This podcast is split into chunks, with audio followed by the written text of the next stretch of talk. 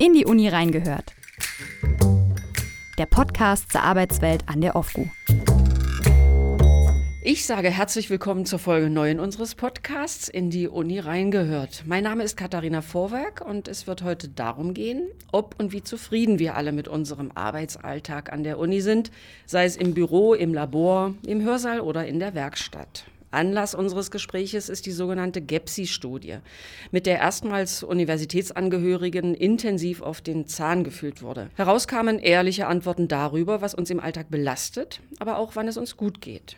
Über die Ergebnisse der Befragung und was nun daraus folgt, spreche ich heute mit der Personaldezernentin der Uni, Angela Mattis. Guten Tag und herzlich willkommen. Guten Tag. Frau Mattes, was so fröhlich klingt, hat eigentlich einen ernsten Hintergrund, denn GEPSI ist ein Kürzel und steht für Gefährdungsbeurteilung psychischer Belastung an der OFGU. Dazu wurden von 2016 bis 2018, ich glaube fast 1600 ähm, Universitätsangehörige ausführlich befragt. Was ist denn dabei herausgekommen? Wie gut geht es uns an der Uni? Ja, also eigentlich, äh, wenn man das Gesamtbild sieht, über alle befragten Tätigkeitsklassen hinweg, geht es uns gut muss ich mal so sagen. Besonders positiv wird das soziale Miteinander bewertet, aber auch die Zusammenarbeit zwischen den Kolleginnen und Kollegen mit den Vorgesetzten und auch mit externen Partnern wird als sehr gut eingeschätzt. Und ein Punkt, der auch einen grünen Balken erzeugt hat, äh, wir kennen ja diese, diese Statistiken, was grün ist, ist gut, ist auch die Ausstattung mit Arbeitsmitteln, die wird insgesamt als sehr gut bewertet. Grüne Balken klingt wirklich gut, aber so eine Befragung ist ja nichts, was man mal eben im Vorbeigehen erledigt.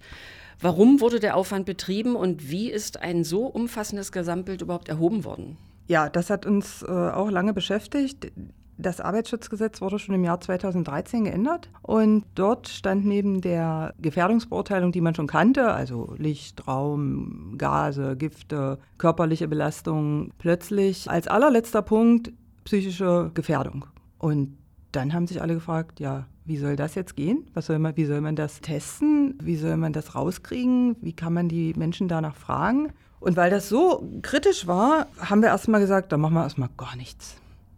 Und haben uns dann aber im Laufe der Zeit gesagt, naja, so ganz geht das nicht. Wir müssen uns also der gesetzlichen Vorschrift natürlich beugen. Aber wir haben dann auch lange diskutiert, haben äh, im Arbeitskreis Gesundheit gesagt, na gut, äh, wir würden uns dieser Sache widmen, aber wenn, dann richtig mit den mittlerweile erarbeiteten Arbeitsfeldern, die man da so abfragt. Also man fragt dann sowas wie Arbeitsinhalte, Arbeitsaufgabe, Arbeitsorganisation, Arbeitsumgebung und neue Arbeitsformen ab. Man geht also nicht auf die psychische Befasstheit eines Einzelnen, sondern man fragt eben objektive Dinge ab, die vielleicht zu einer erhöhten Belastung führen.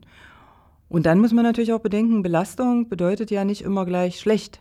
Wenn man einen Muskel nicht mehr belastet, dann verkümmert der und dann ist er weg. Eine Belastung ist alles. Aber ob die Belastung schädlich ist und wann die zu psychischen oder anderen Krankheiten führt, das galt es wirklich herauszufinden. Und da war es wirklich so, dass wir uns erstmal schütteln mussten, welches Instrument nehmen wir dafür. Wir haben dann äh, beschlossen, dass wir ein Projekt daraus machen.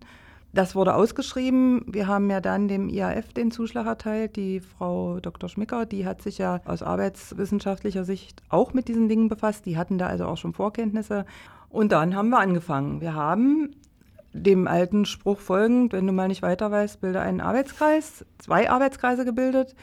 Einer geht in den anderen über. Ich brauche für sowas immer die Hochschulleitung. Wenn die nicht dahinter steht, kann ich es gleich vergessen. Das ist also der Steuerkreis, wenn die Hochschulleitung involviert war, Rektor, Kanzler. Und darunter gibt es noch den Arbeitskreis, der sich sozusagen um das Klein-Klein kümmert. Die Arbeitskreise standen also und es wurden anschließend also so gut wie alle befragt, Mitarbeitende, die Professorenschaft, aber auch wissenschaftliches Personal. Haben Sie Ihnen nun gesagt, wo der Schuh besonders drückt? Wo knirscht es denn vernehmlich im, in der universitären Alltagswelt? Ja, auch über alle Tätigkeitsgruppen kann man eigentlich drei Dinge sagen, die immer wieder angesprochen wurden, sowohl in der Befragung als auch in den danach stattfindenden Workshops. Es ist immer die Frage Kommunikation und Partizipation. Die ist bei keinem so richtig gut ausgeprägt. Jeder hat das Gefühl, oder es ist tatsächlich so, man weiß zu wenig, man kriegt zu wenig Informationen und es wird zu wenig über die Dinge geredet. Das war ein Punkt.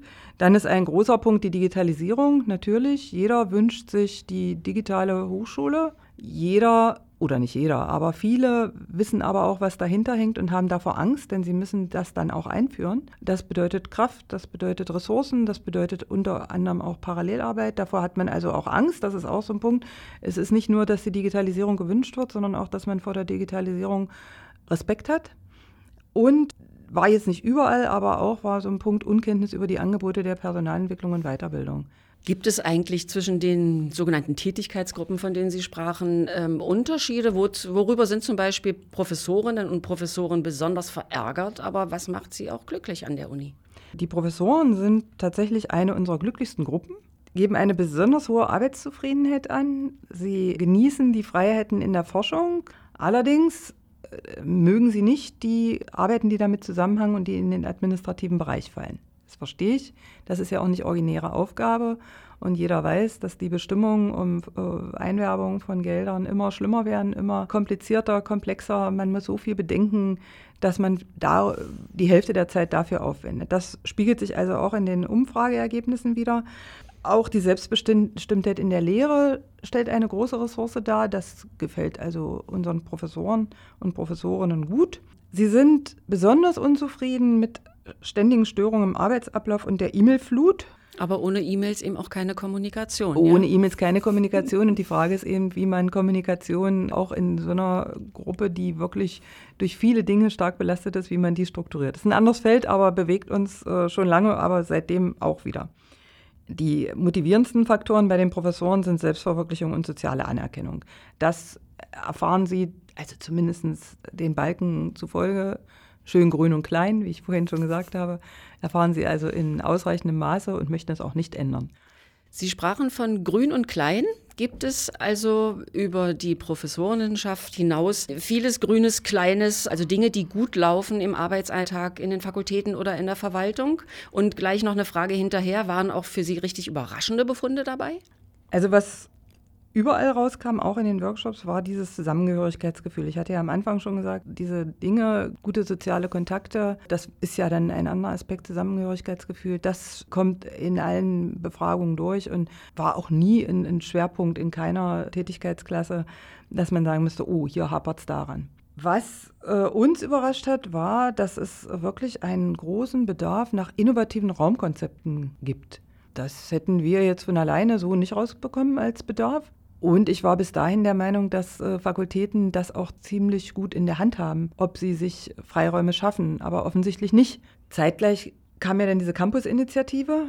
Ja, das war ja schon so ein bisschen vorbereitet äh, durch die Diskussion im Senat und da passte das natürlich super zusammen, dass dieser Befund auch äh, mit dieser Aktivität zusammenpasste. Das war ein Glücksfall, fand ich. Wir haben es daran gemerkt, aber es ist auch die richtige Maßnahme zur richtigen Zeit gekommen. Die Befragung war ja nur zwischen 2016 und 2018, also lange vor Corona, der Pandemie, die auch Universitätsangehörige in Teilen sicher beruflich oder privat an ihre Grenzen brachte. Was glauben Sie, wird die Pandemie Auswirkungen auf die weitere Gefährdungslage haben, um diese Formulierung der Studie zu zitieren?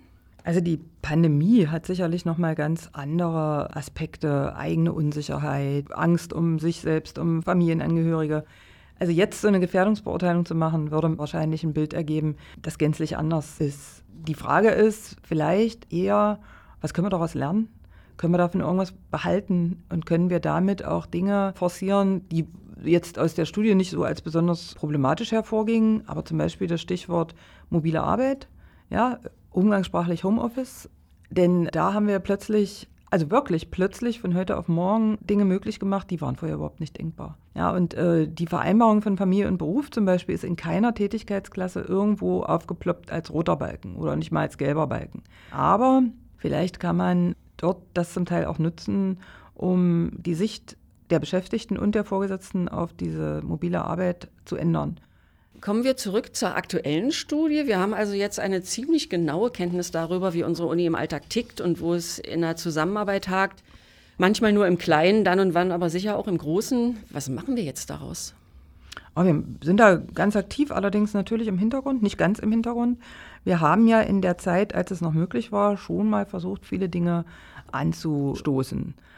Also wir haben verstärkt zum Beispiel, weil das ein Schwerpunkt war, über das Wissenschaftszeitvertragsgesetz informiert. Wir haben andere kleinformatige äh, Veranstaltungen angeboten, mal so anderthalb Stunden über irgendwas. K1 hat zum Beispiel über den Beschaffungsprozess informiert. Also wir sind da in der Verwaltung zumindest, nur da wurden ja die Ergebnisse bisher so richtig diskutiert, äh, schon sensibler auch mit den Dingen, wieso versteht uns keiner oder wieso empfinden, ich glaube in der Tätigkeitsklasse der Techniker wurde gesagt, die Verwaltung ist eine Blackbox. Wieso empfinden die uns als Blackbox?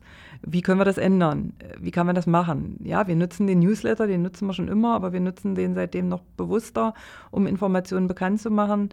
Und wir haben uns auch auf einige Tätigkeitsklassen besonders gestürzt. Das sind einmal die Führungskräfte, weil die Führungskräfte immer im Fokus stehen und wenn die Führungskräfte nicht mehr führen, nicht, nicht mehr führen dann gibt es Knirsches im Getriebe. Das weiß man. Aber auch die Führungskräfte haben natürlich ihre Probleme. Und auch die sehen dieses oder jenes, was sie noch bräuchten an Unterstützung. Das heißt, wir sind gerade dabei, wir machen ein strategisches Personalentwicklungskonzept und das hat uns eigentlich gefehlt, dass wir dort eine Strategie machen. Also eins ist die ist die Führungskräfte-Weiterbildung. Der zweite Punkt, der auch jetzt in der Umfrage aufgeploppt sind, sind die äh, Kollegen und Kolleginnen, die im Wissenschaftsmanagement arbeiten. Die sind nämlich irgendwie nie so richtig erfasst von Strukturen. Und das ist da auch nochmal ganz deutlich geworden. Und für die haben wir auch so eine Reihe aufgelegt, immer mal so mit zwei Stunden Themen, die kommen teilweise aus der Uni raus. Ist auch ganz gut, wenn man da die Akteure mal kennt. Teilweise sollten das auch externe sein. Das ist nun nicht passiert. Da hat uns Corona ganz schön nach hinten geworfen, weil wir viele Dinge, die wir geplant haben, nicht durchführen konnten. Wir müssen also jetzt alle Mann die Ärmel hochkrempeln und dafür sorgen, dass peu à peu alles besser oder sogar gut wird. Gibt es da eine Prioritätenliste und wer ist letztendlich dafür verantwortlich? Alles gut ist ja eine Illusion, denn wenn ich irgendeinen Missstand abgeschafft habe, dann kommt der nächste. Oder wenn ich ein Bedürfnis erfüllt habe, das wissen wir noch aus früheren Zeiten, dann kommt das nächste Bedürfnis. Das macht aber nichts. Äh, ja, man kann ja da ständig dran arbeiten. Das Problem ist, dass natürlich so viele Akteure darin verwickelt sind. Ja, es ist nicht nur das Dezernat Personalwesen mit der Weiterbildung. Wir haben sicherlich so einen Hauptpunkt. Der Kanzler ist gefragt, der Rektor ist gefragt, die Fakultäten selber sind gefragt, mit den Ergebnissen umzugehen. Und aufgrund der Komplexität der Umfrage und der Ergebnisse äh, und auch des Wechsels natürlich, das Projekt war zu Ende und wurde insofern, wie gesagt, verstetigt mit einer Person, Frau Höschen, die nun aber an der Umfrage nicht beteiligt war. Das heißt, sie muss sich das jetzt alles erarbeiten und wir müssen das priorisieren. Wir sitzen da noch dran. Wir können nicht alle Wünsche erfüllen und wir haben natürlich auch ein Problem, nämlich, dass in den Workshops manchmal aufgrund dessen, dass da ja nur ein paar Leute waren, plötzlich ganz andere Schwerpunkte gesetzt worden, als in der Umfrage herauskam. Ja, weil es hängt ja immer an den Leuten und an den jeweiligen Leuten, was die gerade als problematisch empfinden. Bei den Umfragen, gut, da hat man vielleicht Gruppen von 60, 70 Leuten in den Tätigkeitsklassen, wo eine gute Beteiligung zu verzeichnen war. Aber in den Workshops waren es eben nur wenige und die haben dann auch nochmal Akzente gesetzt. Und das jetzt auseinanderzuhalten und zu priorisieren und zu sagen, gut, hier scheint es ein generelles Problem zu geben, hier scheint es ein punktuelles Problem zu geben, das ist wirklich eine Aufgabe, ja, da muss man die Ärmel beidseits hochkrempeln, um die zu erledigen. Ich höre da ein bisschen heraus, wir haben jetzt die Probleme benannt, wir haben sie erkannt. An der Lösung der Probleme können aber nicht nur die Führungskräfte, die Administration daran arbeiten, sondern es ist aus Ihrer Sicht auch eine gewisse kleine Pflicht eines jeden Einzelnen, kleine grüne Balken mitzuerzeugen. Ist das korrekt? Also was kann aus Ihrer Sicht jeder Einzelne an der Uni tun, damit es gar nicht erst zu Frustrationen und Gefährdungen kommt? Das ist erstmal goldrichtig, ja, weil eine Führungskraft kann führen, aber die Befindlichkeiten jedes Einzelnen, da muss man schon mal selber dran arbeiten. Auch dazu äh, gab es Angebote. Zum Beispiel gab es ein Angebot, was sehr gut angenommen wurde, Frust einfach an sich abperlen lassen. Das Lotusblütenprinzip, das wurde sehr besucht. Das heißt, da haben die Leute auch für sich das in Anspruch genommen. Und ich würde mich natürlich freuen, dass alle die, die sagen, ich werde zu wenig beteiligt und ich habe zu wenig Kenntnis über irgendwas, alle Möglichkeiten nutzen, die wir geben. Wir geben so viele Möglichkeiten. Klar, die kommen dann irgendwann, wenn mich das Problem überhaupt nicht interessiert. Das wissen wir ja nicht, wen was gerade interessiert. Wenn man wenigstens weiß, ah, da gibt es ein Newsletter, ah, da gibt es eine Website, da kann ich auch mal nachgucken. Äh, die sind mittlerweile sehr gut aufgebaut, die der Verwaltung. Da findet man wirklich Informationen. Mal abgesehen vom fehlenden Intranet, was uns wirklich stört, haben wir aber schon Möglichkeiten, diese Dinge zu nutzen. Also das würde ich mir wünschen, dass die Leute selber sich einbringen, dass sie nicht nur im Stillen meckern, sondern die entsprechenden Stellen ansprechen, die richtigen Stellen ansprechen, nicht die Zimmernachbarin, die vielleicht gar nichts dafür kann, dass im Flur nicht gesaugt wurde. Dann auch den Vorgesetzten mit einbinden, dort das mit einfordern auch konstruktive Vorschläge machen. Bei den Workshops ist das auch nochmal aufgekommen, dass ich mir da eine weitaus regere Beteiligung gewünscht hätte, gerade bei den Tätigkeitsklassen, wo viele äh, sich an der Umfrage beteiligt haben, was ja sehr gut ist. Aber das dann nochmal in den Workshops zu vertiefen und zu sagen, so, wo drückt denn der Schuh jetzt wirklich? Was bedeutet denn das? Ja, denn jeder sieht hinter so einem Item aus diesem Fragebogen ja vielleicht auch irgendwas anderes, hat gerade eine aktuelle Situation im Kopf, kreuzt dann da an, bin ich überhaupt nicht zufrieden. Und beim näheren Nachdenken sagt man sich, naja, das war eine Sache und was könnte ich denn da tun? Das ist leider in den Workshops nicht so breit diskutiert worden, weil die Beteiligung fehlte. Ja, das hätte ich mir also auch gewünscht. Ja, und wünsche mir einfach Mitarbeiter und Mitarbeiterinnen, die die Uni als Heimat betrachten, die sich also dort einbringen und sagen, gut, meckern nützt nichts. So schlecht ist hier nicht, so ist der Gesamtbefund, würde ich es aber auch unterstreichen. Es gibt viel schlimmere Plätze auf der Welt und hier bringe ich mich jetzt ein und äh, zähle nicht die Mücken an der Wand, sondern gucke mich mal nach dem Elefanten um. Wobei Sie sprachen vom Lotusblütenkonzept äh, natürlich auch ein schmaler Grad ist, zwischen noch empathisch äh, seinen Mit Mitkollegen äh, zu betrachten und Dinge lösen zu wollen und Teflon, ja. Dass, dass einem quasi, ja? dass man so einen Panzer entwickelt, dass alles egal ist. Das ist ein schwieriges Feld, aber vielleicht kriegen wir das ja raus, wenn wir weiter an diesen Umfragen dranbleiben oder an diesen GEPSI-Studien. Wird es denn eine weitere Umfrage geben? Jetzt haben wir 2020, fast 2021. Wird es da hm. Folgen geben? Der Gesetzgeber sieht das jetzt nicht vor. Also der sagt nicht, wir müssen die alle zwei, drei, vier, fünf Jahre wiederholen, sondern die allgemeine Gefährdungsbeurteilung ist immer dann fällig, wenn sich etwas verändert, wenn ein neuer Arbeitsplatz eingerichtet wird, wenn Strukturänderungen sind oder irgendetwas. Aber wir haben uns vorgenommen, dieses Instrument wieder zu nutzen. Wir haben uns ja auch bei der Ausarbeitung der Fragebögen, die wurden ja für jede Tätigkeitsklasse angepasst. Das ist im Übrigen auch etwas, was bisher nach meiner Kenntnis keine Hochschule gemacht hat. Und das nochmal zu verwenden oder nicht zu verwenden, wäre sträflich. Und äh, wir haben da also einen großen Anreiz, da auch nochmal nachzufragen. Wir evaluieren ja jetzt auch die Weiterbildungsveranstaltungen oder die Veranstaltungen, die wir geben, auch im Hinblick darauf, war das jetzt das, was Sie sich vorgestellt haben? Ja, weil es war anonym, es war teilweise dann doch recht unspezifisch. Jetzt müssen wir unsere Fantasie aufbringen, zu sagen, jetzt leiten wir das daraus ab. Wir wissen nicht genau, ob das genau das Richtige ist. Das kann man nicht wissen. Und das zu evaluieren äh, ist eben eine Aufgabe. Und die Befragung dann zu wiederholen und zu gucken, so, wo drückt jetzt besonders der Schuh, das haben wir uns schon ganz fest vorgenommen. Aber nicht in diesem Jahr, sowieso nicht, weil wir ja noch an den Nachwirkungen arbeiten. Und im nächsten Jahr, denke ich mal, sind wir dadurch, dass wir dieses Jahr ein bisschen ins Hintertreffen geraten sind, mit der Umsetzung der Maßnahme vollauf beschäftigt. Letzte Frage und mal Butter bei die Fische und Hand aufs Herz, Angela Mattes. Wie zufrieden sind Sie selbst mit Ihrem Arbeitgeber? Ja, ich empfinde es wirklich als glücksvoll, dass das Leben mich hierher verschlagen hat. Ist schon eine Weile her, aber ich habe das nur wenige Tage bereut, äh, die meisten Tage nicht. Ich versuche, Frustrationen zu vermeiden, jedenfalls längerfristige Frustrationen zu vermeiden, habe dazu ein tolles Arbeitsumfeld, habe tolle Kollegen in vielen Ebenen dieser Universität und finde, das ist auch ein schätzenswertes Gut. Man kann über alle Hierarchieebenen mit Leuten zusammenarbeiten. Man kann mit vielen verschiedenen Mitarbeitern aus verschiedenen Abteilungen zusammenarbeiten. Es gibt da, also nach meiner Erfahrung, immer ein sehr gutes Miteinander, weil die Probleme sind so komplex, man kann die gar nicht alleine lösen. Dann wäre ich wahrscheinlich sehr unzufrieden, wenn ich immer in meinem Kämmerlein hocken würde und sagen würde, ja, wie löst du denn das jetzt? Das kann man in der Regel nicht alleine und das kommt mir sehr entgegen. Ich bin da eher jemand, der das miteinander sucht.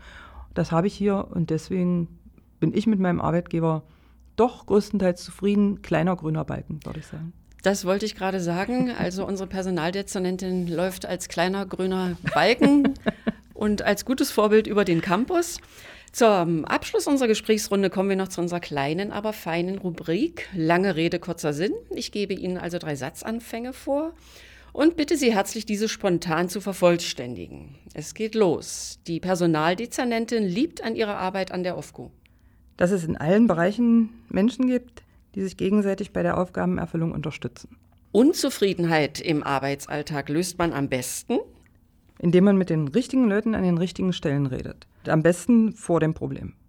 Die OFCO ist auf einem guten Weg, ihrem Leitbild zu entsprechen. Kurz und knapp. Mit diesem positiven Statement kommen wir zum Ende unserer Novemberausgabe. Ich sage vielen herzlichen Dank an Angela Mattes für das offene Gespräch. Auch Ihnen an den mobilen Endgeräten sage ich Danke fürs Zuhören. Wenn Ihnen irgendwas auf der Seele drückt, Sie Vorschläge haben für Themen unserer Podcast-Reihe, Feedback geben möchten oder einfach auch im Anschluss an das Gespräch heute Fragen haben, dann schreiben Sie uns einfach eine E-Mail an presseteam.ofku.de. Und die nächste Folge des internen Podcasts ist quasi unsere Weihnachtsausgabe, denn dann treffen wir einen soliden Handwerker im Dienste der Wissenschaft, nämlich unseren Glasbläser in der Verfahrenstechnik, Dominik Roth. Bis dahin, machen Sie es gut und bleiben Sie gesund. In die Uni reingehört. Der Podcast zur Arbeitswelt an der OFGU.